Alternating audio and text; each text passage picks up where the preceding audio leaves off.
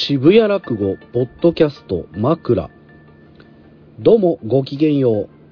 だいぶお久しぶりでございます。渋谷落語キュレーターの三級達夫でございます。はい、えー12月に入りまして、えーこの配信行われているということは初めての方から2通メールが届いたということでございます。えー、しぶらく at gmail.com にメールを送ってくださった方、ありがとうございます。えっ、と、12月、そうですね、11月は渋谷落語無事ね、あのー9周年を迎えまして、6日間の興行でございました。そして10月はね、あの三遊亭青森さんの5日間の興行もございまして、えーついに2023年もこの12月の8日、12月の8日金曜日からの5日間ということで、2023年の公演は終わりでございます。えーそして12月8日金曜日初日のね20時から22時は配信で、えー創作落語を喋っちゃいなよの対象を決める会がございます。えーこちらは、あのーね、彦一師匠をはじめ、新作落語ウォッチャーのね、専門家であります木下正幸さん、そして今年は、あの新たな、ね、審査員の方も加えて、えー落語に普段接していない方、そして他のジャンルでご活躍の作家さんお呼びしての、まあ、審査もございますんで、ぜひお楽しみいただければと思います。えーまた、あ芝浜を聞く会でありますとかね、えー、団吉イリュージョンもありますし、おしゃべりロクタの会もございますし、大福マガジンもございます。まあ、あの、配信で楽しんでいただける会ご用意しておりますので、えーよろしかったらね、えーまた皆さん、あの、平日の6時から7時の1時間公演も、あの、配信で見ることができますし、まあ、24時間アーカイブもありますんで、えー晩酌のお供に落語を聞くというね、まあ、そんな回もご用意しておりますので、ぜひお楽しみいただければと思います。さあ、えーメールが届いておりますのでご紹介いたしましょう。えーっと、渋谷落語キュレーターのサンキュー達夫様、スタッフの皆様、演者の皆様、そしてポッドキャスト枕をお聞きの皆様、こんばんは。えー群馬県前橋市在住のうさぎと申します。初めてメールいたします。ありがとうまだ一度も会場には行くことができていないのですが、オンライン生配信やポッドキャスト枕で渋谷落語を楽しんでいます。いつもありがとうございます。ポッドキャストは料理中や寝る前のひとときに聞いたりしています。えー聞きながら寝落ちしてしまったこともあります。幸せな寝落ちと書いてありますね。私はある演者さんのファンで渋谷落語と出会いました。毎回とても楽しく聞かせていただいております。11月、初めておしゃべりロクタの会をオンライン生配信で聞かせていただき、ロクタさんの空気感に見せられ、ポッドキャストでも聞いてみようと、2023年9月9日、おしゃべりロクタの会を今ほど聞き、メールしております。とても楽しかったです。いつか会場で伺える日を楽しみにしております。朝晩はだいぶ冷え込むようになってまいりました。皆様くれぐれもご自愛くださいと。ということで、うさぎさんありがとうございます。えーっとね、この方のおかげでございますね。あのー嬉しいですね。こうやって、あのー普段の生活の一部、そのルーティンの中で落語を聞くっていうのはね、あの、本当にありがたいことで。で、落語ってやっぱりね、あのー例えば毎月この日聞きに行くとかね、あの、この回は行くとか、この人が出る回月に1回行くとかね、そういうルーティンにするっていうのはいいと思いますね。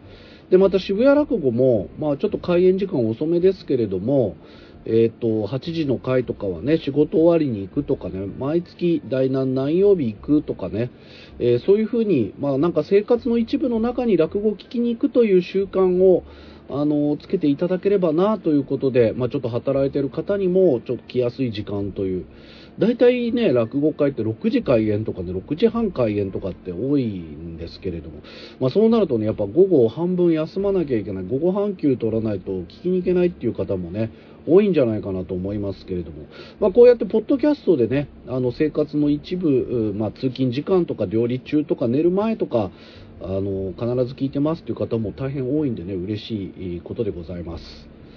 えーというわけで、早速、おしゃべりロクタの回、今日配信したいと思いますけれども、この方もね、あの、聞いていただいた11月、あの、この回がね、また楽しくて、あの、ちょっとしたロードムービーみたいなね、味わいでございますんで、ぜひ聞いていただきたいと思います。えーまあ本当に寒くなってまいりましたけれどもね、えー皆さんも風邪など召しませんように、えー落語も聞いて、えー楽しい年末過ごしたいと思います。おしゃべり六太の会、現在2つ目、柳家六太さんの1時間、長い枕と落語一席でございます。聞いてください。どうぞ。こんばんは。おしゃべり六太の会へようこそ。ありがとうございます。ありがとうございます。えー、間もなく8時よりおしゃべり六太の会スタートでございます。およそ1時間でございますんでね。えー、携帯電話、スマートフォンの電源お切りくださいますようお願いをいたします。えー、というわけで、あのー毎月ね、この回来てる方には、あの、お伝えしておりますけれども、皆さんもね、あのー、六太さんが1ヶ月身を削ってこの回のために頑張っていただいてるんで、まあ、皆さんにもちょっとアンケートを協力していただこうということでございます。えー今月はおすすめの暇つぶし教えてくださいというテーマなんでね、えー今日1時間暇つぶし、おすすめの暇つぶしでなんか面白いエピソードあるかなとか考えながら六太さんの話に耳を傾けるという割と忙しい時間を過ごしていただくことになりますけれども、よろしくお願いいたします。そして、えー今月は渋谷落語、皆様のおかげで無事9周年を迎えることができました。えーそしてですね、ありがとうございます。あの、六太さんがこのおしゃべり六太の会のために、缶バッジを用意してきてくださいました。皆さんいただきました？缶バッジ。あれ、六太さん自分で作ってタダで配ってますからね。六太ズのために。だからもう、皆さんロクタズですから、あの缶バッジ持ってるってことは、もう1ヶ月ずっと、来月何書こうかな、何でしょうか、ずっと考えるという使命を背負ってると思ってくださいね。はい。えーではですね、まあ、ぜ先月のアンケートいろいろご紹介したいなと思うんですけれども、あ、あのー先月はね、秋の思い出を教えてくださいということでね、えー募集しました。まあ、結構ウェブの方からもね、アンケート答えていただきました。ありがとうございます。えーこの方は、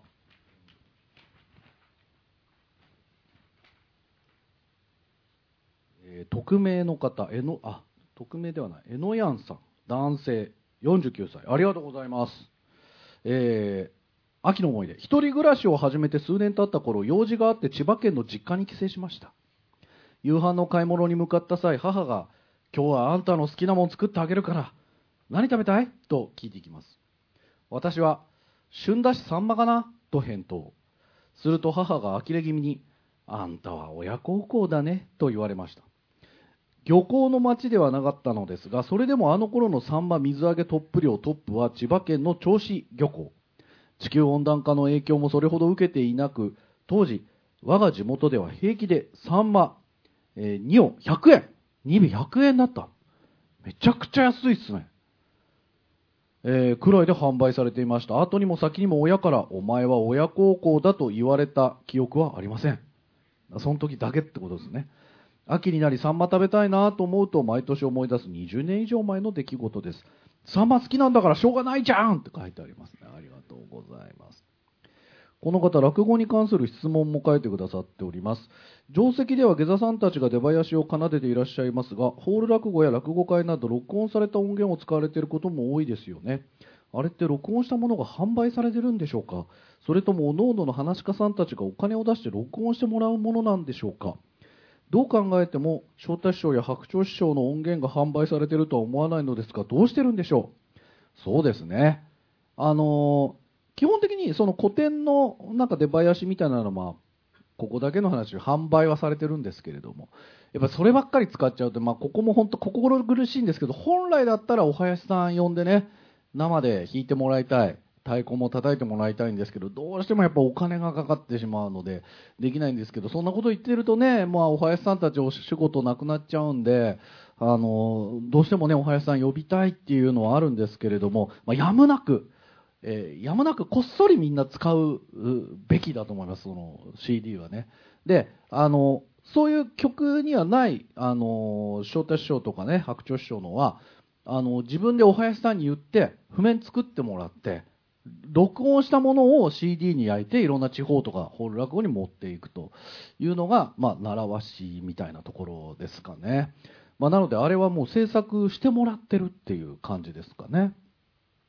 まあ、こんな、あの、落語に関する質問も、まあ、皆さんありましたら、どしどし送っていただければと思います。配信ご覧の皆さんでもね、遠慮なく。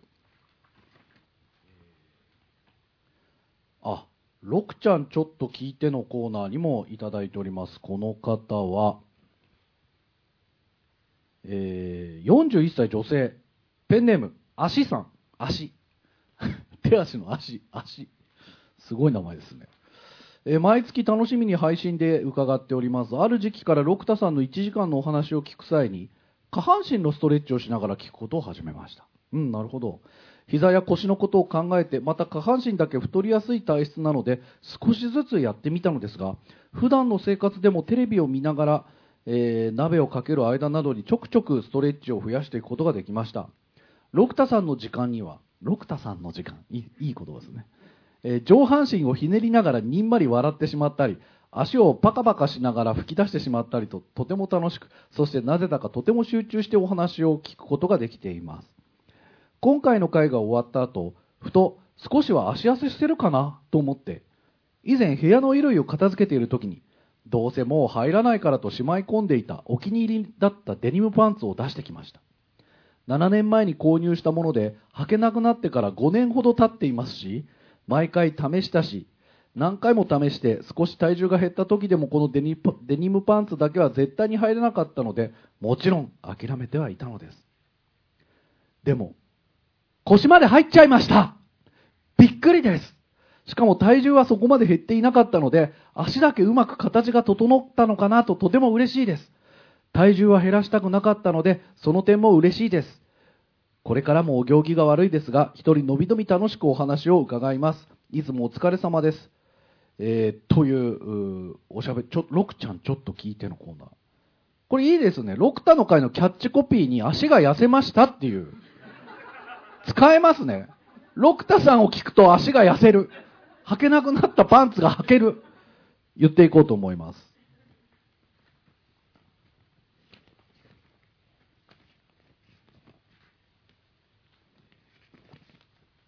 続いてこの方は女性の47歳、なおさん。えー、ロクちゃんちょっと聞いてのコーナーですね、これもね。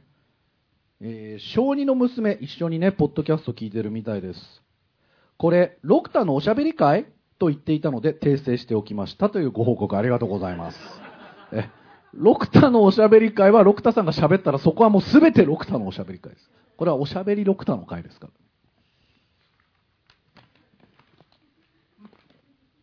えー、じゃあ続いて、皆さんのね、手書きの、うん、おしゃべりドクターの会、秋の思い出。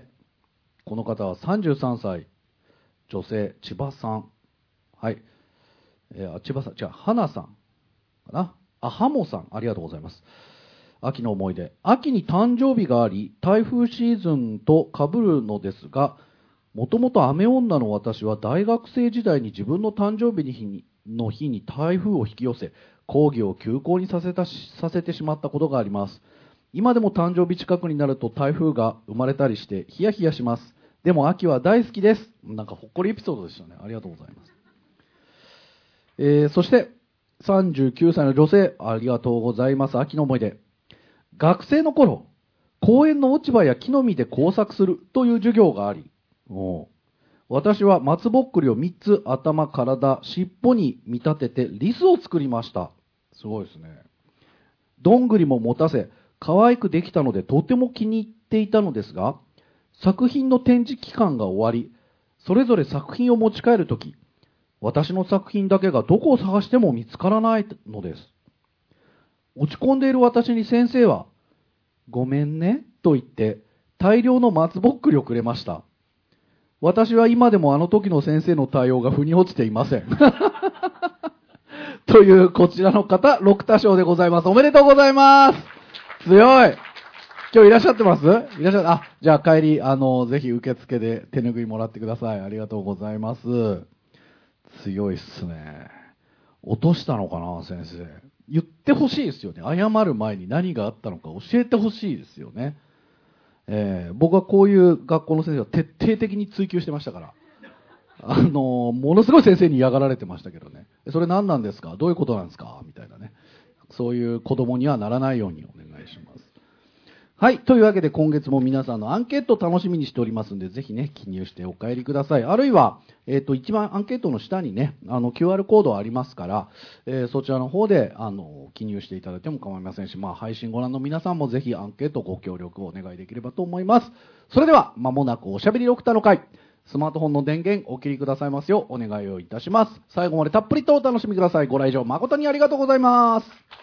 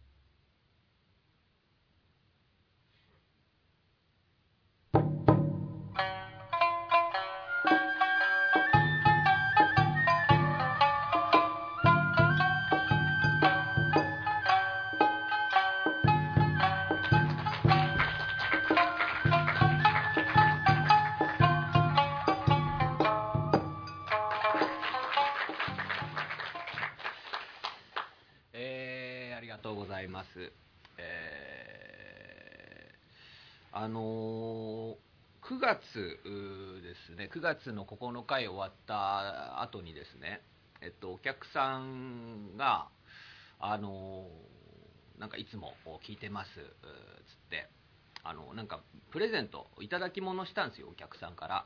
ありがとうございます、なんつって。えーっとね、で、中開けたら、あの洗顔フォームが入ってたんですよ。うん、なんかドクターさんはまあ舞台に出る方なんでこう美容にも気を使われた方がいい た方がいいっていう感じじゃないですけどうんまあまああの美男子目指してくださいみたいなね、えーでまああのちょっと高い高い洗顔フォームですよ。もういつも僕はあのなんかこうこう何ポンプ式のやつでただ洗ってるだけだったんでね、えーでやっぱりこうもらったからにはちゃんと使いたいなと思って、うん、試してみよう。やっぱりあれですよね。YouTube で洗顔フォーム使い方みたいなこうやったらさ。あの、ね、出てくるんですよ。あの、まあ、こうやっぱり泡立てネットで使いましょうみたいな。でこうなんか泡を乗せるだけであんまりこすってはいけませんみたいなさ。あそうなんだ。いつももうゴシゴシやってたからさ。あそういうもんなのね。みたいな。でまあやってね、えー泡立てネットを買ってきて。でこうやってそしたらまあそこからこうさなんかクレンジングオイルというものを男性も使った方がいいってなんかこうなってね。なんかそうらしいんですよ。こう洗顔フォームは汚れを落とすけどクレンジングオイルはああの皮脂の油を落とすんだと。洗顔フォームでは落ちないんだと。ああそうなんだ。と思って。でなんていうのかな。やっぱりあの僕は靴磨きとか洗車とかそういう手入れがとにかく好きですから。ね。あのークレンジングオイルあった方がいいのかと思ってさ。で買ってきて、うん、やってさ。あのーなるほど。それの後にえっ、とこの水でね乳化するんだ。乳化。乳化ってあのパスタとかでもやるんですけど。ど乳化ね。ああなるほどね。パスタと同じじゃんみたいな。ああそういうのした方がいいんだ。うんまあだから早い話が洗顔にすっかりはまりまして。マジで。あのねダメだよ本当に。ハマるからマジで。俺もうさこの2ヶ月間ででででねあの靴磨きとかはもう毎日やっちゃダメなんですよ。毎日っていうかあの頻繁にやってはいけない。あの皮が傷んじゃうから。ね。だからある程度履いてやんなきゃいけない。だから靴磨き好きでも結局革靴を履いてやらないといけない。けどそんなに履かないから意味がないですよ、うん、死ぬほどあのグッズは持ってるのに。でできない。ただ洗顔って毎日するじゃないですか。毎日試せんの？もう楽しくってさ。めちゃめちゃ楽しいんすよ。いやででもうそっからもう YouTube で洗顔について調べましてね、えー、和之助さんのチャンネルを見てます。誰なんだというね、えー、なんかこうず、えー、いろいろすごい長い美白男子みたいなね。もうさそれであのー、クレンジングバームデュオっていうのがあるんですけど。これに行き着いたんですよ。これクレンジングバームデュオ。これね結構高いんですけど。ネットで買うとなんかわかんないけど安くて。でこれこれがねちょっともうすごいんすよ。もうなんかこうちょっとこすってるとポロポロポロポロこの角質が落ちてくんの。ね。あ興味ない？あれ？興味なさそうだな。続けるよ。クレンジングバームデュオがさすごいんですよ本当に。ポロポロポロポロ落ちてくんの。あのく黒ずみとか角質とかが角栓っつうのか。うん。でさもうそれが楽しくって。だからあのなんていうのかなこの美容が楽しいというよりもこの角栓が落ちてくるっていうのが楽しくってさもうほんとバカだからもうそれででねどんどんやってポロポロポロポロ落ちてきて。最初のうちはねすごい楽しかったんだけど最近その詰まりが薄くなってきたんでしょうね。あんまり出なくなって。でもなんかもうおかしいな出るはずなのになってさ。もう本当にあのね嘘じゃなくて本当に1時間ぐらいやっちゃったんですよ。もうそしたら顔真っ赤。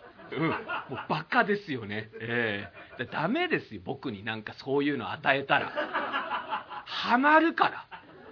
私をきれいにしてどうしようってのよっていうね、本当にどうするつもりよ、えー、どうですか？興味湧いたでしょう？これはねあれですよ。もう来月以降このロクタズの親父たちがもうどんどん美白男子になってくるでしょこれ。ねそれは気持ち悪いからやめてもらいたい、えー、いや本当ねいやそうなんですよ。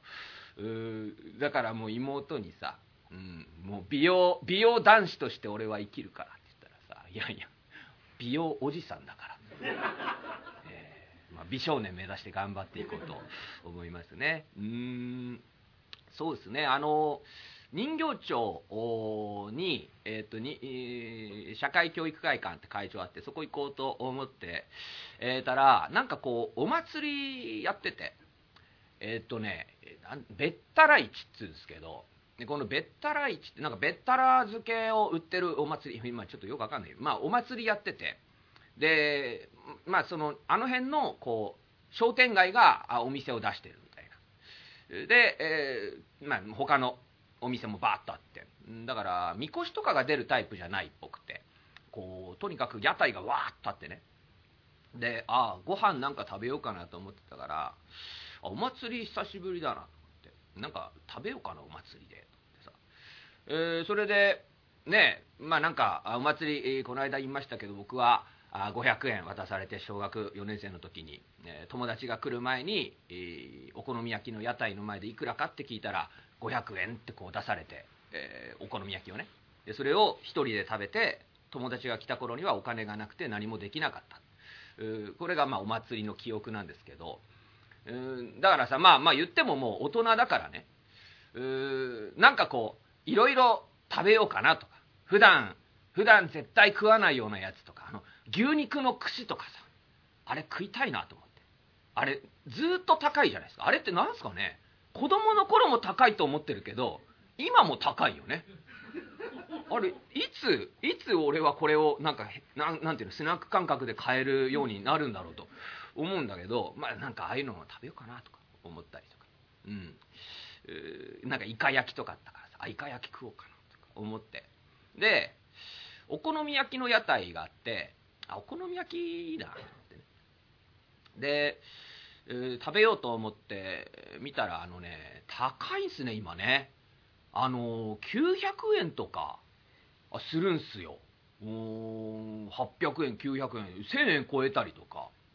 もうそれだったら別にここで食わない方がいいだろうなとか思うしちょっと900円やだなと思ってこう探し回ってたら、えっと、600円のお好み焼きがあったんですよ、うん、でああこれにしようと思ってさじゃあ1つくださいっつってこうもらって。あのーまあこう半分にこう割折ってこう入れてくれてパックの中に。上にこの目玉焼きとなんかベーコンみたいな焼いたベーコンみたいなこうマヨネーズとけ、えーマヨネーズとソースとかーってかかってでこう食べたんですよ、ね、食べたらねなんていうのかな。あの具がねないんですよ。これマジで。今ないは失礼だけどあのーもうほん気持ち程度キャベツの千切りが入ってるぐらい。でだからほとんどなパンみてえなやつ。ほんとパンパン食ってるみてえな餅食ってるみたいな感じで。でだからもう美味しくないしさ。ででもこれ捨てるのもったいないでしょ？だからまあそれをねこうまあとりあえず食べるかっつってさ食べたらさもう腹パンパンになっちゃって。せっかくいっぱい食べようと思ったのにお好み焼き1個でもういらないってなってさ。結局僕小学生の時と変わんないな。また俺お好み焼きにトラウマあるわと思って。もう腹パンパンになってもうのなんだろうなと思いながら。うーんまあもう何にもすることないからね、えーまあ帰ろうかなと思ってたらあのーなんか占いの屋台があったんです。うん。うん占いって屋台出るんだなまあ普通のブースよりちょっと小さくしてあってでなんかこうまあカーテンなんだかあでこう仕切りがしてあって、うん、で1回700円みたいな。えー、あの90%の確率で当たります。みたいなさ。いいっすよね。物は言いようですからね、えーまあそうなのかなとか思いなだから700円1回。あじゃあこれこれやるかと、うん、占い。あのーまあ700円入ってでこう中入ったらあのまあおじさん、おじさんおじいちゃんおじいちゃんまで行かないぐらいの人が占い師さんいて。で男性はなんか右手なのかななんかこう手出して。でこう占ってくれるんですけどあのーまあななんていうのかなこうまずスピードがすごい速いんですよ。えーあなた何歳？えーあなた、うん、39歳。はい、あなた、なんかここえーで、うーんとこう、いで、こすごい速さで言ってきて、で、声量もものすごい小さいんですよ。で、まあ、近づけばいいじゃんっていう話なんだけど、あのーこうカーテンで仕切られたおじさんが一人いるブースが、中が、あのものすごい加齢臭がするんですよ。ものすごい、で、暑い日だったんで、あの、その熱気と、おじさんのカレー臭がこう、うわーって、なんか熱されてね、すごい臭いと思って。うわ、すご、すごいなと思ってさ。だからもう、はい、はい、はい、はい、つって。ですごい言ってくるんだけど、はい、はい、はい、はい、はい、はいってこう、あの、食い気味ではいって言っちゃって。早く終わってほしいと思っちゃって。で結局僕が言われて覚えてるのが、えーあなたは母方の母方が先祖を大事にしているそれは大事なこと、えー寒くなるから体調には気をつけましょう。あこの2個っていう。2個で700円。意味ねえよこれと思ってさ。いいですよね。結局あの占いもお祭り価格なんだなと思ってさ。うん。だからね分かりました、うん、お好み焼きも占いもあの外でやってもらうもんじゃないなと思ってね、うん。で、えーそうですね。あのうんとえー8月かな。あのーなんか稽古をしてあの豊志が覚えなきゃっつって、えー普段歩かないのに日に2万歩歩いて1週間で計14万歩歩いたらあの足首が痛いってこう言ってたと思うんですけど。でこれねあの左の足首が痛くなって。でまあまあ痛いなと思いながらうーいたら、まあ、治んだろうと思ったらなかなか治らなくてで最近あの右の足首もこう痛くなってきてねうん、まあ、痛いって、いててって言うんじゃないんですけど、なんかこう、じわっと痛くなる。こう、座って、え普通に足がついてる状態になると、なんか痛くなってくるんですよ。で、まあ、針とか整体とかは行ったんですけど、なかなか治らなくて、で、まあまあ、正座する商売で、正座はもう一番足首に悪いだろうと思ってね。で、あのまあ、正座椅子っていうのがあるんですよ。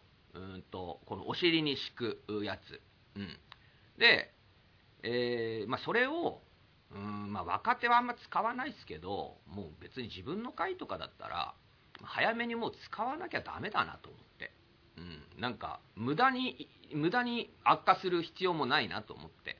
寄せとかじゃない限りはそれ使おうかなと思って。じゃあ買おうと。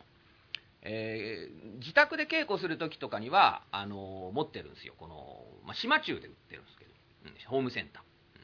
なんか正座椅子って、うん。正座椅子っていう名称なんですけどね。なんかこうプラスチックでできたやつみたいな。そういうのはあれだなと思って、えーだからベテランの師匠小三治師匠とか、えー金馬師匠とかが昔よく使ってたあような木工うん木製のものがあってね折りたたみになってる。えーそれをまああ俺も使おうかな買おうかなと思ってね、えー正座椅子、まあ、正式名称合いびきっつうんですけど合いびきってね、えー合うに引き船の引きで合いびき。いいっすよね。なんか肉でしか聞かない単語でしょ合いびきって。なんでそういうのか分かんないけど、まあ、合いびきって言うんですよ、うん、で、まあ、合いびきじゃあ買うかっつって検索したらあのーめちゃくちゃ高いんですよ。うん。あの価格帯がね大体67万ぐらいするんですよ。すごくないですか？正座するときに使うだけですよ。67万。マジ高えなと思って。うんまあ大体そのぐらいの価格帯。まあだから、えー木製で職人さん作れる職人さんいないんでしょうね。だし売れないからどんどん価格だけ上がってってみたいな。67万ちょっと厳しいないや嫌だなと思って。でままあもうちょっと探すかと思っていろいろ探したらあのー甲府で2万円っていうのあったんですよ、うん、あのーなんだろうね。67万の価格帯で見てたから2万って安くないってなっちゃって。これはね妙ですよね。うん。僕はあの自分家の一人掛けのソファーあるんですけどあの一人掛けで3万5千円のソファーなんですよ。これ買うの3年悩んだんですよ俺。3年悩んでどうしようかな欲しいかな買うかなって3年悩んで買ったんですよ。なのに67万で2万のやつ見たからもう安いと思っちゃって。えーこれ買いに行こうなんて思ってさ。やっぱりこうあの高さがちょっと高いものと低いものとあって、うんまあ、低い方がいいだろうけどうそれが合うか合わないか分かんないな。やっぱり実物を見て買いたいなと思ってね。じゃあ行こうっつって、えー自転車で、えー行ってきまして、えー甲府までね、うん。うんまあ甲府はあのあれですよ。えっ、と3年前ぐらいに、え僕はあの長野の阿智村っていう村に星を見に行ったことがあって。2泊3日で行ってその1泊目に甲府に行ったんですよ。だからなんかこう思い出がちょっとはあるという、うん。まあ、また行こうかなぐらいには思ってたんでまあいいや行こう。自転車でなんつってね、えー110キロ、うん、行きまして、えーだから久しぶりにね結構長い距離乗ったんですよ、うん、乗り出してちょっとで分かったんですよね。あの自分の脚力がちゃんと落ちてるということが、うん、うーん間違えたかなと思ったんですけど、まあ、母親に「俺ちょっと甲府行ってくるわチャリで」なんて言って「あんたまたまたあんたどうせ途中で帰ってくるんだよ。お母さんわかる」と、まあまあ言われて「うるせえ」とか言って言ってきる、ね。あまずいなと思ったけど、まあ、母親にね単価切ってるんでちょっと帰るわけにもいかないし。うーまあ、厳しいなと思いながら、まあ、結構やっぱりあの相模湖の辺りとかこうヘロヘロになってね。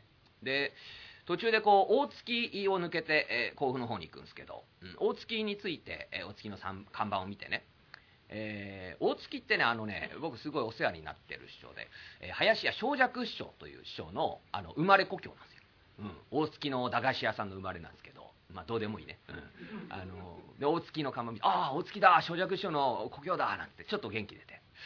元気出たんですけど、まあ、すっごい山ん中なんです。よ、うん、でそこからずっと上りが続いてって、うんまあもうもうなんかもうす疲れと疲れが結局苛立ちに変わってきてなんかわ、まあ、もう本当わかんないんだけど大月長すぎんだろ。正尺なんでこんな山ん中で生まれてんだよ。マジでマジで関係ないの。本当申し訳ない。あんなになんかわ嬉しいなとか思ってたのふざけんなよ。なんだ長すぎだろ。もう怒りを抱えたままあのまあなんとかかんとか甲府に着きまして、えーいいですよね。8時間かけて、えー甲府に着きまして、うん、暇って恐ろしいですよね、うん、8時間ずっとチャリをこいでまして、うんそれで、えー甲府のねあの三味線屋さんで、えー売ってるみたいでネットで、え見て。で三味線屋さんついてね、うん、中入ってちょっと誰もいなくて、うん、56分したらなんかこう奥からあ店員さん出てきて。店員さんつってもなんかこう民家兼店舗みたいなお店なんで、うまあ、家主さんね、うん、男の人でねあのーまあ、割と若いあの、まあ、50行って50代ぐらいの多分方だと思うんですけど「あすいません」なんつって。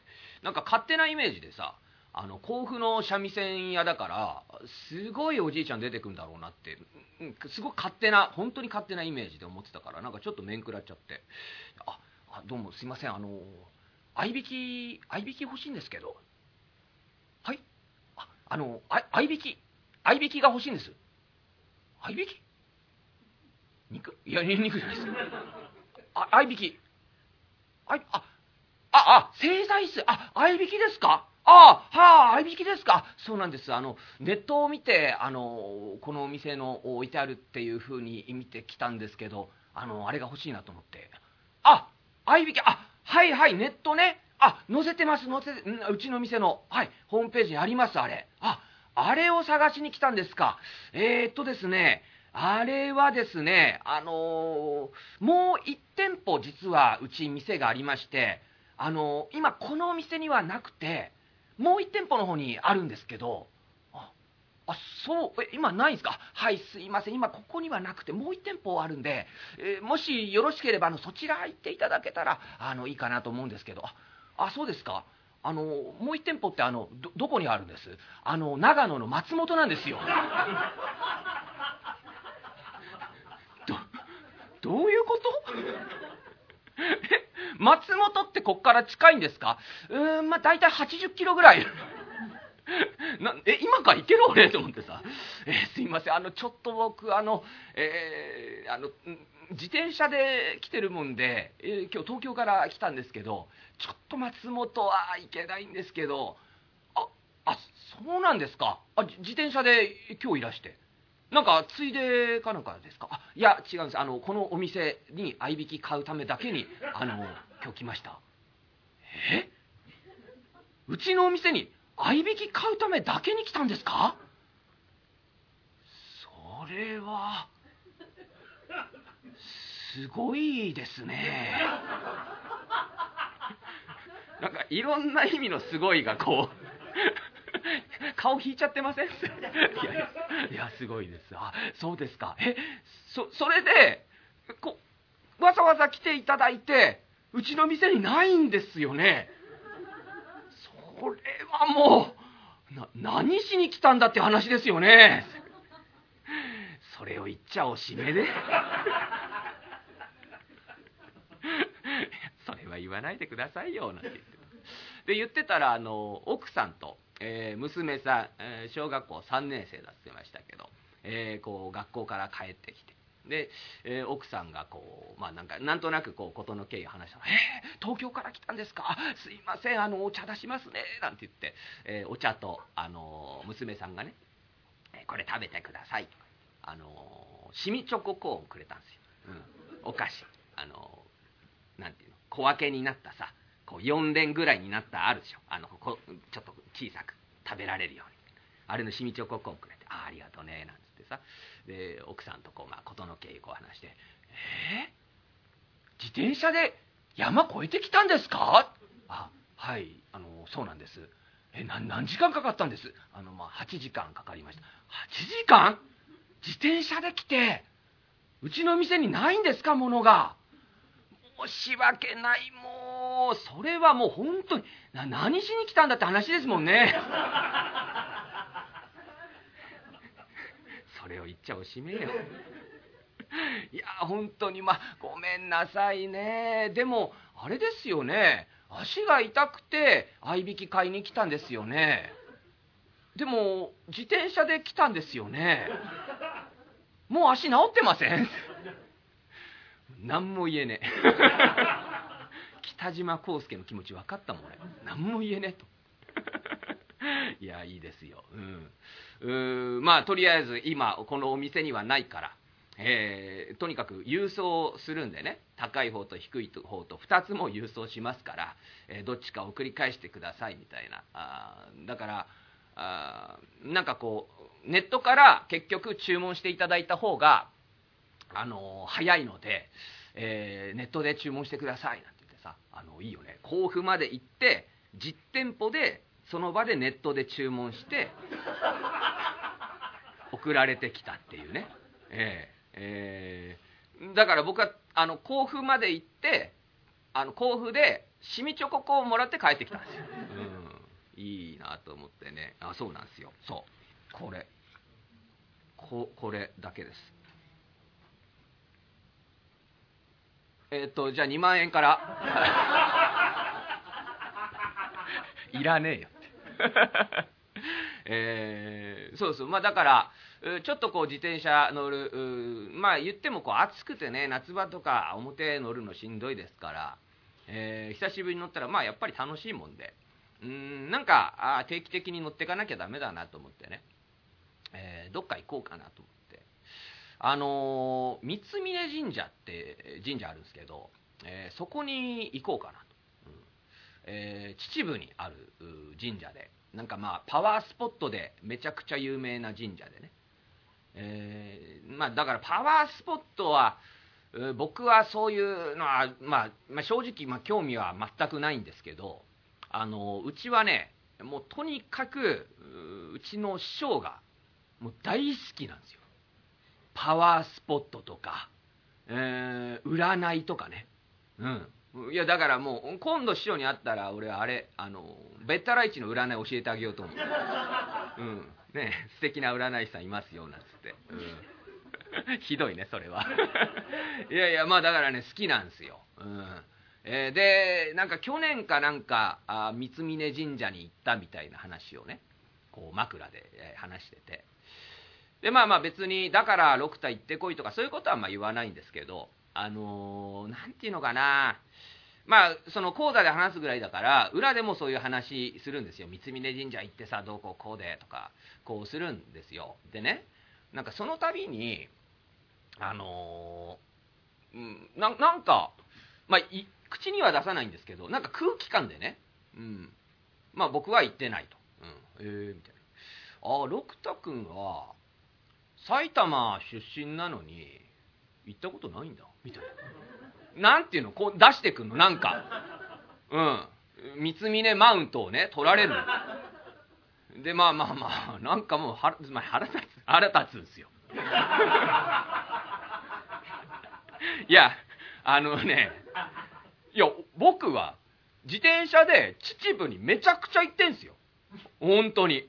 秩父を乗るためだけに自転車電車に乗っけてこう行ってみたいなことをねすごいしてるのになんかたかが1回行っただけなのに「へえ行ってないんだね」みたいななんかさ秩父マウントまで取られてさでねだから僕悔しい悔しいっていう感情でもないですけどでまたねあれなの。あのーこの間広島行ったっつってましたけど、えー毎年広島と鹿児島ってこう師匠の独演会僕がこう一緒についていくんです。でこれはあの立川企画っていう会社の企画会社の仕事なんですよ。あの立川企画の立山さんって女の社長がいるんですけど、えーだから僕にラップをやらせる人なんですけどね、えーこのおーほんと立山さんも行ったっつって三峯神社に、うん、だからあの広島行った時もずっとその会話しててさ。あの立山さんってねなんていうのかな。もうよく言うと、まあ、パワフル母ちゃんみたいな人、うん、まあまあ悪くじゃない。そのまんま普通にストレートに言うとラスボスみたいな人なんです。よ金髪のロン毛であのグラサンかけてるんですよ。もうただのラスボスなんですよ、うん、ね、うん、えー、ロクタさ行ってねえのかよ。これは本当に何の誇張もない。これは聞かれても全く怒られないから。もう本当に「えー、ロクタさ行ってねえの？えー、和光出身なのに?」みたいな。こう言ってくんのよ、うん、お前もさちょっとさパパワーもらってこいよ。ねえっしょまあそうですね。みたいなね。すごくない？パワーの押し売りをしてくるうん。パワハラですよ。パワースポットハラスメント。ねパワハラはいけないって散々言われてる中も。パワハラを受けるわけですよ。ねそれにもう立山さんなんかねまあ皆さん知らないからあれですけどもうパワーいらねえだろっていう。本当に。あんたパワーいらねえよってずっと思ってんだよ。もうそう言ってくるから。でまたどうせ鹿児島に12月行くからそこでもまたその会話絶対するから。ちょっとこれは言ってきた時に返し刀で「いや僕も言ってますよ」みたいなのにちょっとちょっと言ってやろうかなと、うん、思ってね、まあ、三峯神社行こうと思ってさ、えー西武秩父っていう駅に着いてそこからまあ乗り換えて秩父鉄道っていうので三峯口っつうのあるんですよ、でまあ三峯口っつってもそこから1 0キロぐらいあるんですけどね。三峯神社の麓まで。だから三峯口ってとこに着いて普通はバスとかで、えー出てるからこう行くんですけど。まあなんかこう自転車持ってるしやっぱり邪魔になるしもういいやと。じゃあこの西武秩父の駅からもうそのまま自転車で行こうと思って。で三峯神社に登るこう山があるんですけどその手前がこうダムになっててね。二瀬ダムっていうダムがあって。でこの二瀬ダムについてからがなんかこう入り口だみたいな。始まりだみたいな。で二瀬ダムまで、えー秩父の駅から30キロぐらいあって。で、えー二瀬ダムから三峯神社までが10キロぐらいの山道になるんですけど。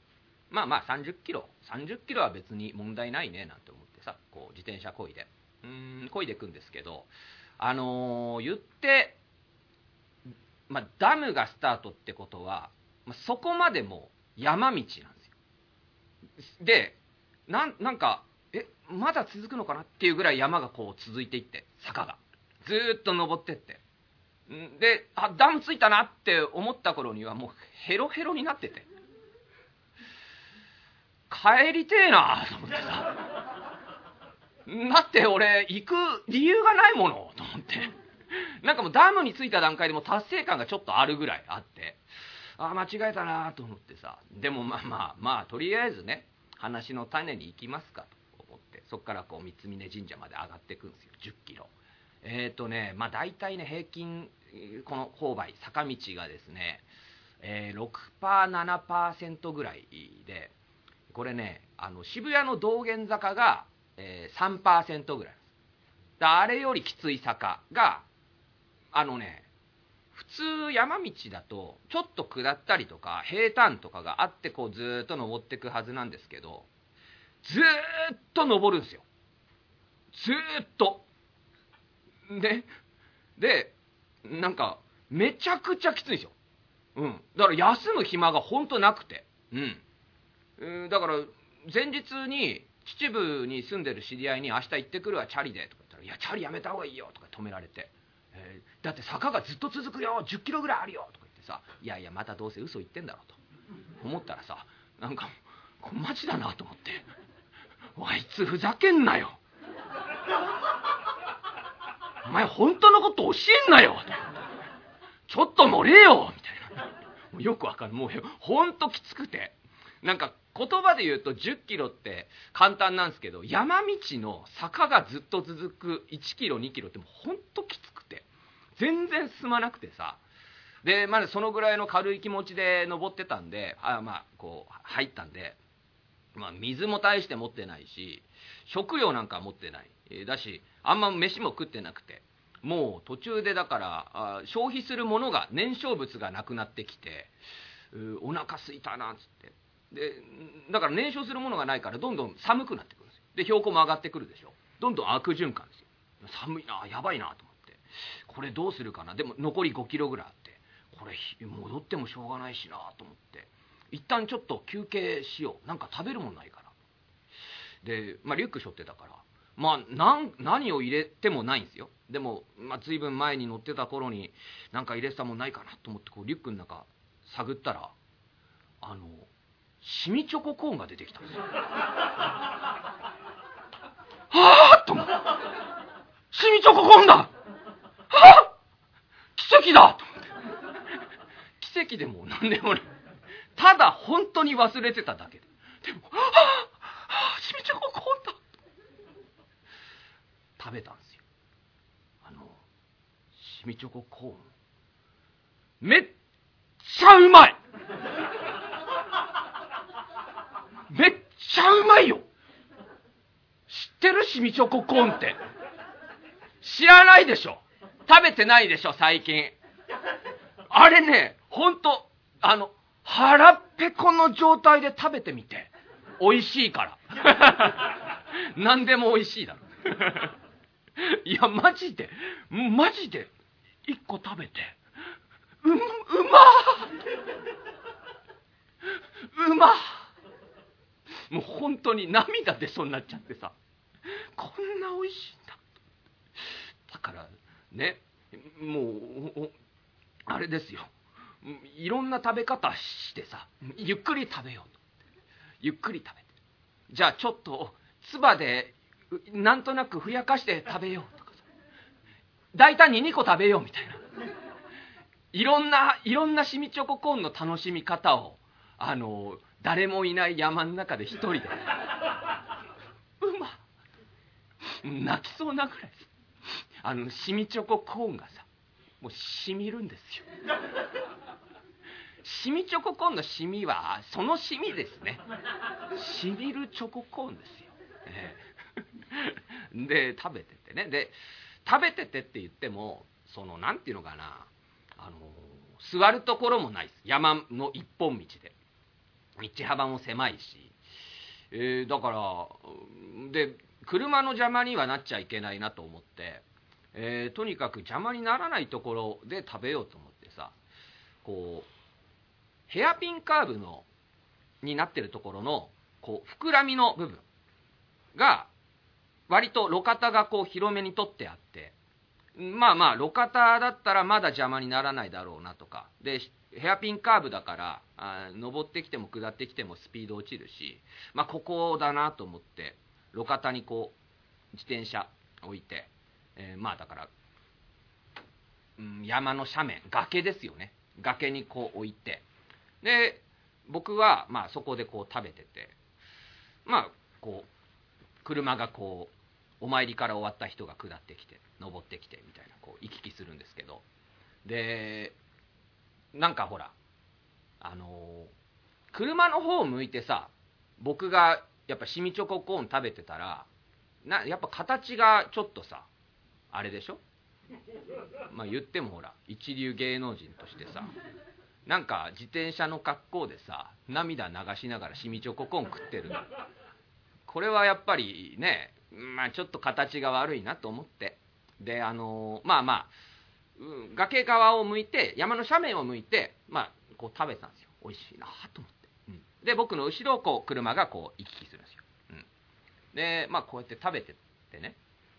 そしたらお参りが終わって下ってくる車ワンボックスみたいなのがあってこうワンボックスが、まあ、降りてきて、まあ、ヘアピンカーブですからすっごいゆっくりになりますよね速度落として、うん、もうもう本当にすぐ止まれるぐらいの速度までぐっと落ちる。こう降りてきたぐらいで、まあ、キャキャッキャキャッキャ子供の声が聞こえたんですよ、うん。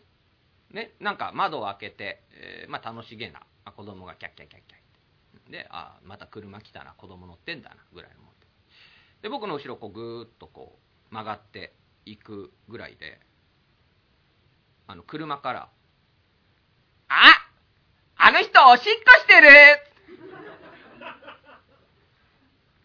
言って通り過ぎてって。俺久しぶりにさあの声に出して切れちゃって「シミチョココーン食ってるだけだよ!」って言ったら、まあ、山だから「シミチョココーン食ってるだけだわ」いやほんとねあいあいつにはもう一生シミチョココーンのうまさは教えないよ俺は。あれよくないよ本当に。何がしょんべんしてんだよな。俺シミチョココ食ってるだけだろってさ。本当に。いや本当に甲府行ってよかったなと思って。いや甲府行ったおかげですからね。えーちょっと元気出てさ。まあまああのなんと本当になんとかかんとかですよ。おまあ一応お三峯神社に着いて、えーお参りしようと思ってさでなんかは、えー境内上がってって、え3列で、えー整列してくださいなんて。やっぱりこう観光地じゃないですけどやっぱすごい有名だからあの観光バスとか車とかもバンバン来るし、えーお参りするまで3列で並ばされて。で僕の前に、えー若い女の子20代ぐらいの女の子が、まあ、友達同士3人こういてね。で待ってたらその女の子たちが「えーな何どうしよっかな何お願いする?」うん、どうしよっかな。まあなんかあれじゃない、えー健康とか？あ健康ね。確かに、うん、私お金にしよう、うん、どうすんの？うん私はうんまあ会社の上司がなんか爆発して消えてほしい。一人勝ちっていう。いいなぁと思って。いいね。いいよ。うんなんかいいなぁと思ってね。うんでそしたらあでも、まあ、ちょっと爆発はさすがにかわいそうだからまあなんかいい感じに隕石とか落ちてきて消えてほしい。忖度なの？うん？と思ってさ。いいなと思ってね。なんかいいよね。うん。ぜひね願い叶ってほしいなと思ったもん俺。もう本当にいい具合に隕石が落ちてきてあの上司が消えた時のこの子の顔が見たいなと思ってさ。どういう本当に叶ったらどういう顔してんだろうなと。思って僕も多分このこの子の この子の願いが叶いますようにって願おうかなっていうぐらいね、えーいいなと思ってさ。んで、えーまあまあご祈祷をね、えーしてもらおうと、まあ、師匠もご祈祷してもらったでなんか受付行って名前書いて。でそしたらあの、まあ、ご祈祷の、まあ、料金が、えー5000円からになりますなんて言われてね、うんまあまあなるほどね。あのいくらでも上は構わないっああそうですか。まあ、まあ、だから、うんまあ、10万ぐらいね、まあ、行こうかなとは思ってたんですよ。うん。うーん、まあ、10万ちょっとやりすぎかな。まあ、5、6万ぐらいはもう全然いけるわけでね。うーん、ただね、ただ、うちの師匠が、なんか5000円なんですよ。で、やっぱりこう、師弟関係だから、弟子が師匠を超えるっていうのはやっぱり失礼になるわけで。ね。だやっぱり師匠がもう5000円だから、まあまあ、5000円にして、まあ、ちょっと高えなと思いながら、うん、5000円かなんて思ってさ、まあまあいいや、つって。で、なんかこう、1時間後になりますので、なんて言われて、で、待機してください、みたいな。うーなんか館内放送で呼びますんで、なんつってね。で、待つとこあんのかなと思ったらすごいですね。ちゃんと待つところがあるんですよ。あの食堂がついてたり、なんかカフェがついてたりして、えーすげえなと思ってさ。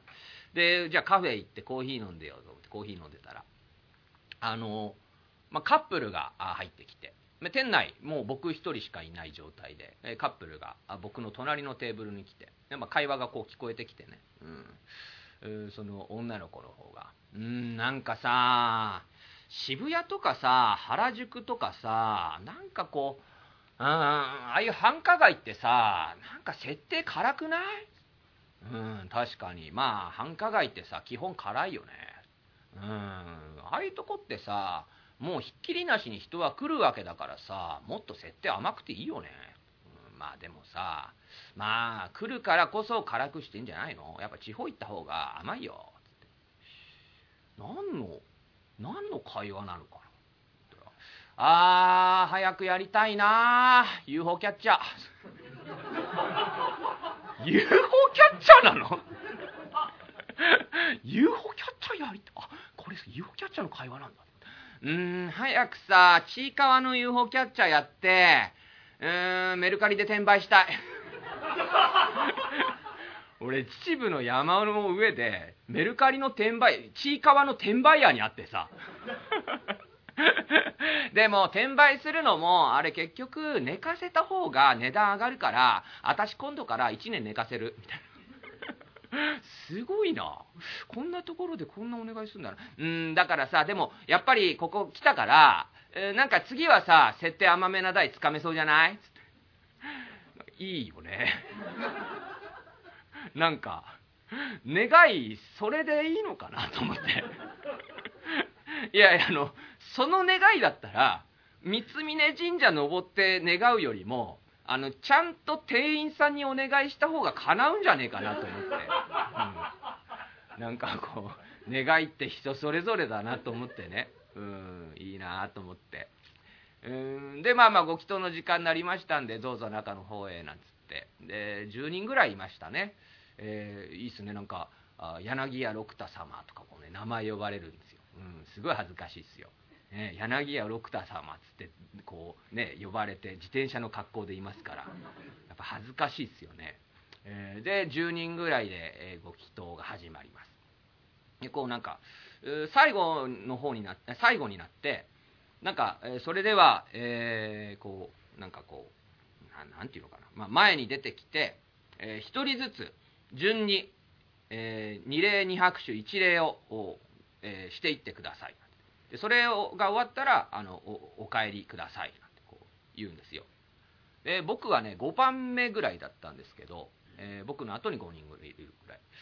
あのー一番最初女の人がねこう出ていって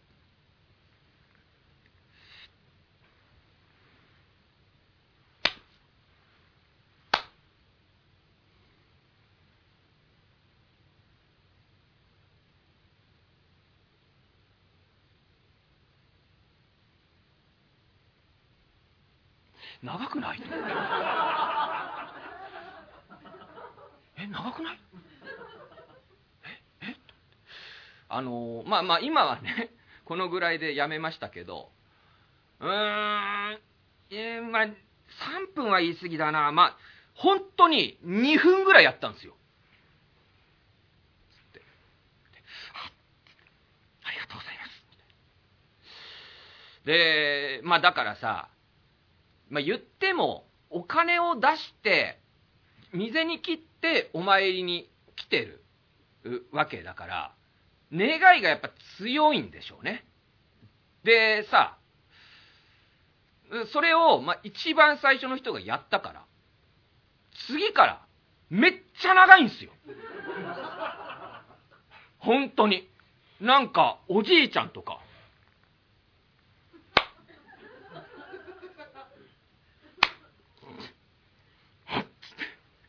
バタフライみてえな。え、二礼二拍手ってそんなやり方だったっけ？と思って。でも、はあ、みたいな。ありがとうございます、みたいな。誰に何のありがとうなんだよと思ってさ。ね僕の番になってね、みんなもうストローク超長いし、本当に。はあ？みたいな。そういう作法なの？ここと思って。それぞれの形でいいんじゃないのかなと思うんだけどさ。僕の番になってさ前出てって自転車ウェアでね。もう何しに来たんだこいつって感じでしょそんな。で僕もさまあまあ分かんないけどこのぐらいだったらダメかなと思って。このぐらいでもちょっと異常でしょ。はっきり言って。もうやってる間ずっと今何秒経ったのかな？今何秒？もうちょいやった方がいいかな。しんどいなこれ。はいはいはいどうもありがとうございます。ってパッて言ったんですけど。あのー、本当に願い事するの忘れました。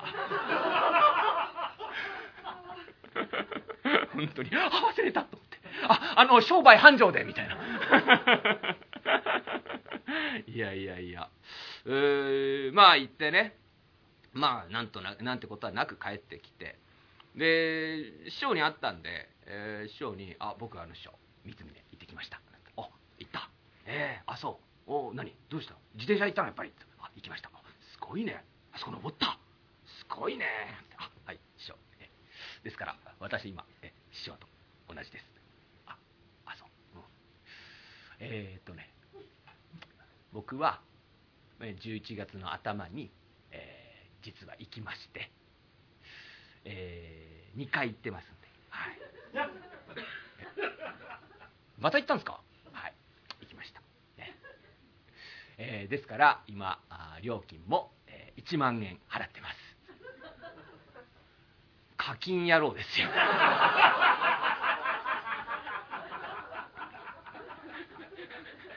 くそ上には上がいると思ってね僕も早く課金して師匠と並ぼうと思います、えー、10月を神奈月と申しまして日本中八百万の神様が出雲の国に集まってご縁を結ぶんだそうでして、えー、ご縁やはりこの男女のご縁、えー、いろんなところで出会う出会い方人それぞれさまざまでございまして。お父さんすいません。ここ開けてくださいな。明日の晩から早く帰ってまいりますから。ねお父さんここ開けてくださいな。おっかさんはいすいません。ここお開けになってください。明日の晩から早く帰ってまいりますから。ねおっかさんここお分けになってください。お父さんすいません。開けてくださいな。おっかさんはいすいません。ここお分けになってください。お父さんおっかさんお父さんおっかさんお父さんおっかさん。なんだ掛け合いになってますね。そこにいるのはあお花さんじゃありませんか。そこにいるのははんちゃんじゃありませんか。どうしたんですこんな夜遅くに。いや私はもういつもの通りです。ええ。友達のうちでもって将棋指しておりましてね。あと一番あと一番随分と遅くなっちまいまして。見ての通り親父の方から締め出し締め出し食っちまいまして。あのお花さんは私もなんですよ。お友達のうちでもって歌がると取っておりまして随分と遅くなってしまいまして、うん、おっかさんの方から締め出し食べちゃって。いけませんよ締め出しなんてな、えー、食っちゃったって言うと。一体どうなさるんです、うん、どうなさるもこうなさるも。はんちゃんは一体どうなさるんです？ああ私はもう仕方ありません。うちの親父なんてのは頑固者で有名ですから。あこうなったらてこでも開けちゃくれませんからね。私あの霊岩島におじさんがいますから。あそこ行って一晩泊めてもらおうと思いまして。まあいいわね半ちゃんは。霊岩島におじさんがいて。私もおばさんがいるんですけれども少し遠いんですの。そうですか。あ一体どこなんです？肥後の熊本なんですよ、そら遠すぎますよそら、ね、半ちゃんお願いです。一晩でいいの。霊岩島のおじさんのところ。私もご一緒させていただけないかしら。いやいけませんよそんな。こんな夜遅くにお花さん連れておいさんのうちなんていいじゃありませんか。私も一度お伺いしたことがあるんです。あの去年の恵比寿港の時に一度お伺いをして歌を歌って踊りを踊って粋なお日様ですよね。粋なお日様ですよね。だってうちのおじさんなんてのはもう一人で生きがってるだけなんですよ。いやいやあのお互いの迷惑になってもいけません。えお断りしますから。えあの熊本でも何でも行っちゃってください。そんなこと言わないでくださいよ。いいじゃありませんか。うんこれはだってレーガンですよ。私もう帰れません。うんなもうついてこないでくださいよ。えいやいやだダメですってだからね。いやだだダメなんです。よななんでダメか。いやじゃちゃんと言いますよ。いやうちのおいさんってのはねもうおいそれのおいさんお先走りのおいさんなんつって。ええもう何でも人の話なんてのは半分ぐらいしか聞かねえでね「はい分かったはい分かった。ああ俺に任しとけ」なんてんで。ええもう早とちりして先走って。みんなが大変なことになっちゃう。ね。いやだからお花さん連れて行けません。ね帰ってください、うん、行けませんよ。もう帰れません、うん、本当にもう弱っちゃったな。まったくもう。うここなんだよな。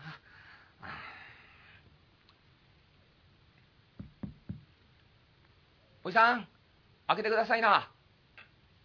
おじさん半死です。おじさん半死ですおおじさん開けてくださいなああの半死ですあいやいやわかったああわかったよああまったくまあしょうがねえな戸が壊れるえー、ちょっと待ってくれえ今ばあさん起こすからな。ああ、まったくまあしょうがねえや。おじさん腰悪いんだ。おばあさん起きてくれ。え、小網町、な、なんだおい。え俺は確かにばばと頭と足揃えて寝たはずなんだがな。お、あべこべになってる、ほら。まったくまあ。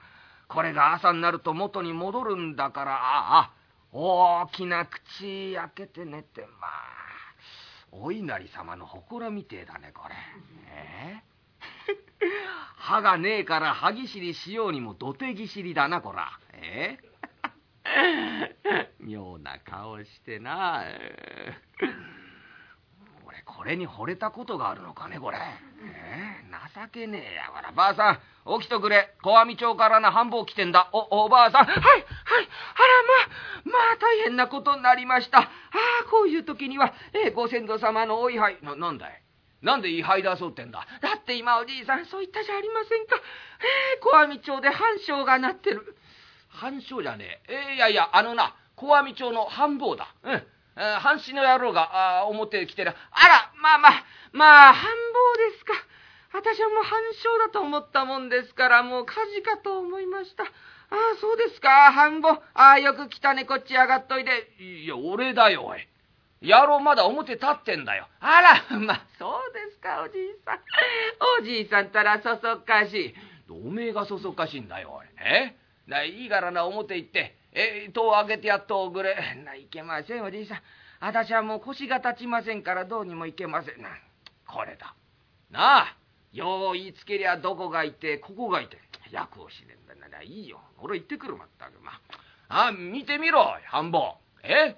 おめえが急に戸を叩くもんだからうちのばさんふぬけになっちまう。うん？どうせおめえのことだろうなああどうせ碁か将棋かなあ？親父しくじるなとは言わねえがなどうせしくじるんだったらもう少し柔らけえ方でしくじったらどうだああああまったくまあしょうがねえおじさんのな若え自分見してやりてえよえ？おじさんの若え自分なんてのはな俺はもうモテてモテて俺はしょうがなかったもんだな。えー、ちょいとモテすぎたぐれえだよ。うん。うっかり表出られやしねえや。お近所の娘っ子が俺が出てくるのを待ち構えてるもんでな。ああ、仕方がねえから俺はもう長え盆ところへ房つけてな。あ、こら、女払い棒ってんだよ。はいごめんよ、はいごめんよ、はいごめんよ、はいごめんよ。女こうかき分けて表歩いたもんだよね。もうそれでもな、あたもとの中蹴ってくるとつけ踏みでいっぱいだよ。うん。思いが重くてしょうがねえから毎月28日お不動様行ってあらお焚き上げしたぐれだよ。え？そのぐれおいさんの若え自分なんてなもなんだいばあさん？え？なんて顔してんだよ。本当の話ですか？当たり前だよおめえ。何を嘘ついてんだ今の話じゃねえ。今のじゃねえ。昔の話してんだよ。え？安政2年の話だ。グラッと来てドンと来た。あん時の話してんだよ。ね手錠取っとくれ。まったくま役立たねえばばあが。本当にまあしょうがねえ。うやっと。俺あん。ぼこっちへんだ。何してんだい？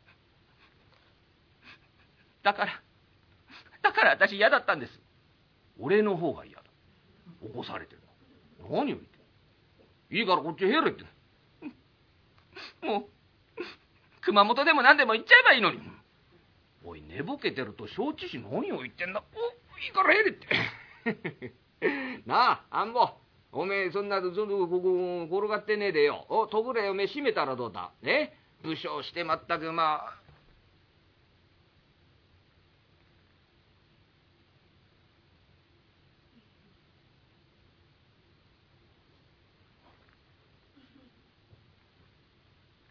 おいおめえお連れさんいらっしゃるのか。あ違うんですおじさん。この大変な大変な間違い。間違いなんてことがあるかおめえは。え？お連れさんがいるならいるとなぜ鼻からそう言わねえんだ？おなかなかいいの見つけたな。あそうか。おばあさんばあさん。あこっち来てみろ。うん。野郎そろそろ安静にね取りかかろうとしてるよこら。あそうか。はあいいの見つけたな。違うんですおじさん。これ本当に大変だ間違い。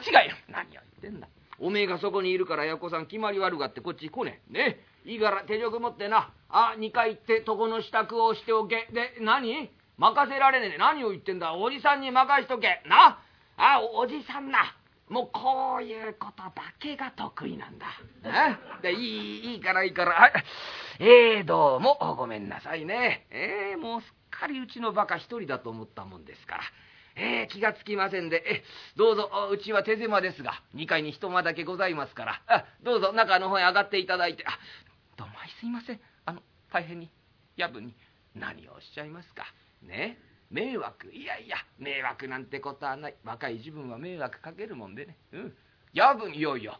夜分でなきゃこういうことは困りますから。ええ。えいやいやいやああのよばあさんにばあさんもふぬけになっちまってね役立たずですからえいいですよそのまんまどうぞお上がりになってくださいなえあのおはしご段がそれ急でしょねえ取り外しの気球えてばしごってんだよねええもう便利橋がもう急ですからあ頭ぶつけねえようにしてもらってえはいはい。ああ、どうもご丁寧に。はいはい。はい。おやすみなさい。えどうもおやすみなさいまし。えごゆっくりと。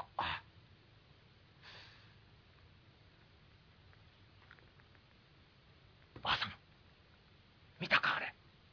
はあ、いい子だったな。もうすっかり私目が覚めました。都合のいいばばあだね、おい。え？なんだよ、あら、いい子だったな。あれで言っていくつぐれだろうな。そうですね。あれで二十歳ぐらいじゃないですか。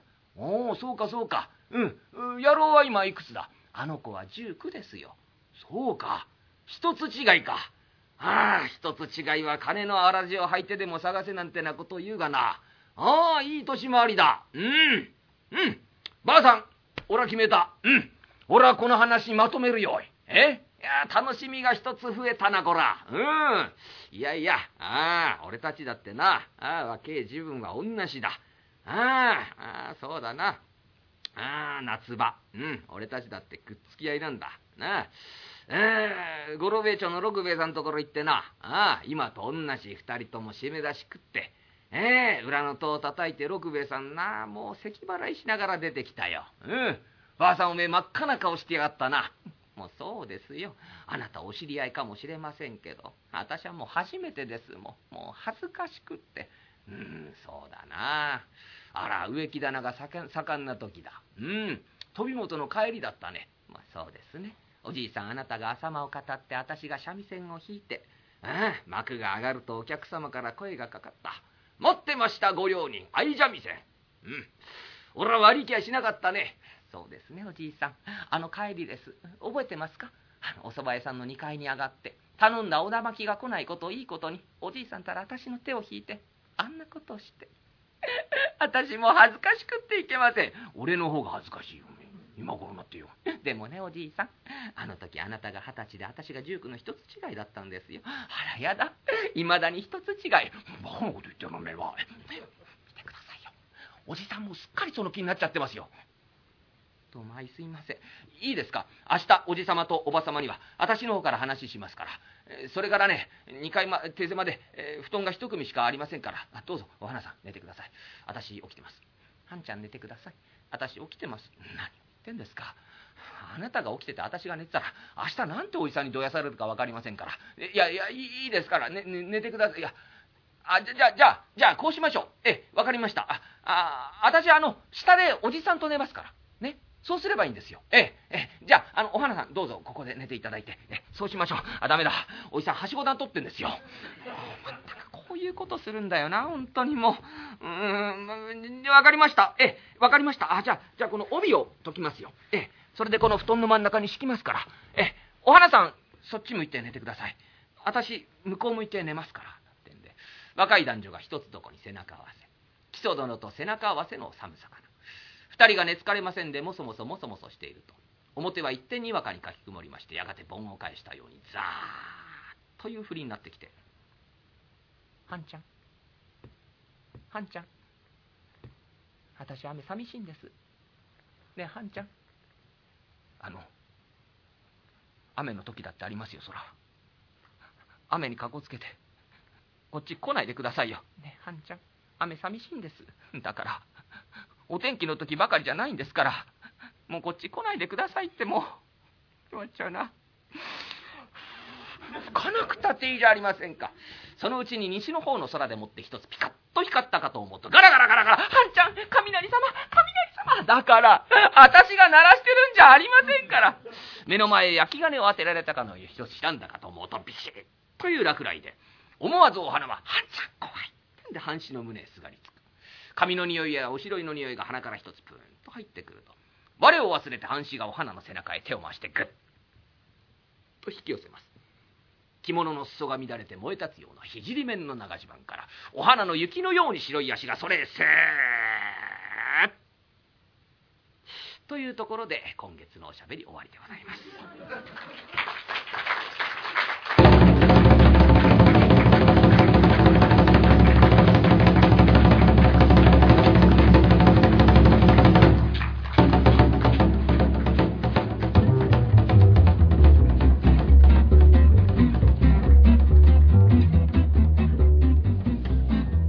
さあ、聞いていただきました。ありがとうございます。柳家六太さん。ね。えー、もうこの、合いびきの旅ですよ。で、一席が、宮戸川というね、お話で、まあ、宮戸川以前もね、ちょっとやっていただいたんですけれども、このお話はね、あの結構、前も喋りましたが、あのこのおじいさんとおばあさんですね、おじさんとおばさんが、あの出会ったエピソードっていうところに実はその香っていうねあのー、ちょっと宗教的な儀式というのがあって、まあ、そのエピソードと、まあ、実際にその六田さんがねせっかくなら行ってみようというところの、まあ、お話がちょっとかかっているところなんですけれどもね実は宮戸川の主人公ってこの老夫婦なんですよね。あの若い男女の,、まあその出会いの話というかねきっかけとそれを迎えたおじさんおばさんのこうきっかけの話というのが、まあ、将来こんな2人になるのかななんていうところも含めてね楽しめるお話なんですけれども実はこのお話もっと先も長いんでねあのフルバージョンで聞きたい方はね、あのー、結構ねやると長い話なんで、あのー、どっかのタイミングでねあの聞けるんじゃないかなと思いますけれども。えー、落語っていうのはね、本当になんかこう、やる人によっても、また聞くタイミングによっても、またその、どういう尺のものを聞くかでも全然印象変わるんですよね。あの、寄せの15分が一番面白いっていう人もいれば、やっぱ鳥の35分、40分がいいっていう人もいるし、そういった人たちがね、オール30分というこの渋谷落語で、全く普段見たことない表情を見せるっていう、こう渋谷落語で見るこの人一番いいんじゃないのっていうのもねあのあったりもするんで、まあ、ぜひ足を運んでいただければなと思います。まあ、そういった意味で言うと、まあね、ネタ出しっていうのはね普段なかなかやらないんですけれども、まあね、やっぱりそのネタを知ってる人だけが楽しめるものなんじゃないかというね誤解があるかと思うんですけれどもあのまあ、芝浜なんていうのはね結構メジャータイトルですしね、まあ、今の東大桂三木助師匠の芝浜聴ける会も今月はご用意ありますんで、えー、ぜひぜひ足を運んでいただければなと思います。前売りチケット販売しております。また配信チケットの方もあの当日の開演前まで販売しておりますのでよろしかったら見に来てください。あの当日ねぽっかり時間が空いたよとかお友達と一緒にっていうのもねあのぜひ見に来ていただければなと思いますのであのいつでも来てください本当に。もうどの回来ても本当に楽しい回ご用意しておりとおりおると思います。そして、えー、今月はですね12月はあの談笑師匠。立川談笑師匠登場でございます。12月10日日曜日の2時から4時の回ですね、えー、立川談笑師匠吉祥さんや庄司さんやダンスさんの師匠がね登場でございます。えー、メールもう1通読みたいと思います。2通目です。サンキュー達夫様、はじめまして。はじめまして。ニュージーランド在住のみそばと申します。いや、ニュージーランド、ありがたい。渋楽に行きたい。青森さんを見たいと、月に第2週を含めて一時帰国の航空券を半年ほど前に抑えました。10月が近づいて、渋楽5日間のいつ青森さんが出るだろうと、チケットのサイトを見たらなんと5日間連続とあるではないですか。残念ながら間際に入った予定なので5日間は行けませんでしたが初日2日目そして最終日この3日間青森さんのそれぞれ違った味を楽しむことができました。いやすげえな。まあでも初日と最終日は新作でしたからね。えー、この方はだから、えっと、地獄編と、えー、死神はちょっと見られなかった。まああの、ダーク青森がね、ちょっと見られなかったかもしれませんけれども、いや、ありがたいですね。その上、初日隣の席だった女性と、青森さんの話で意気投合し、最終日に再会。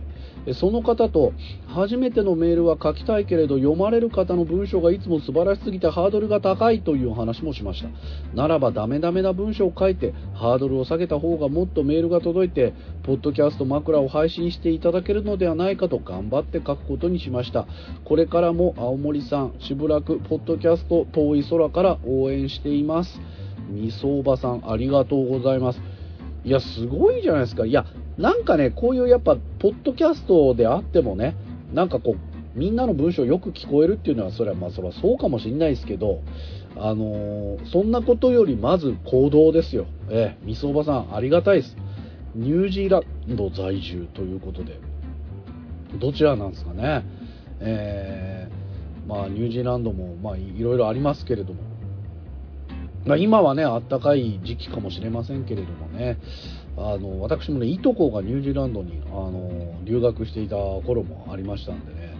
あのすごい素敵な場所だっていう話は聞いてますけれども。あとねまた僕がやってる別のポッドキャストでもニュージーランド在住のねあのオタクの方がいてあのすごい面白いメールよく送ってきてくれるんですけれどもね。あ嬉しいですね。こうやってこう海外で聞いてる方もよくあのメール寄せていただいてる。いやそれはそうですよ。なかなか来れないです。ただねこうニュージーランドにいる人でさえ見たいと思わせる青森さんの力ですよね。これもまた素晴らしいですね。えー、青森さんはね、今月12月は10日、5時から7時の回ですね、この談笑師匠の回の次の回の鳥でございます。えー、まあ、青森さん、三遊亭青森さんも引き続きよろしくお願いしたいと思います。あのー、そうなんですよね、この六田さんの会はね、12月の9日土曜日の夜8時から9時なんですけれども、あいやもう本当ね、あもう六田さんの枕っていうのが、毎月やっぱ進化してる感じがあって、あのどんな些細なことでも拾ってねおはあのお客さんを笑わせるっていうような、ちょっとテクニックみたいなのもね感じるようになって、まあ、本当に面白いなと思うんですけれども、えー、まあもちろん落語家ですからね、落語が本業でございますんで、落語、もう本当にあの技術が高い。あの、ぜひ生で見ていただければと思います。合いびきが見られるのもね、生ならではの、あの、感動でございますし、11月はね、9周年ということで、六田さん自分でね、バッジ作ってきたんですよ、缶バッジ。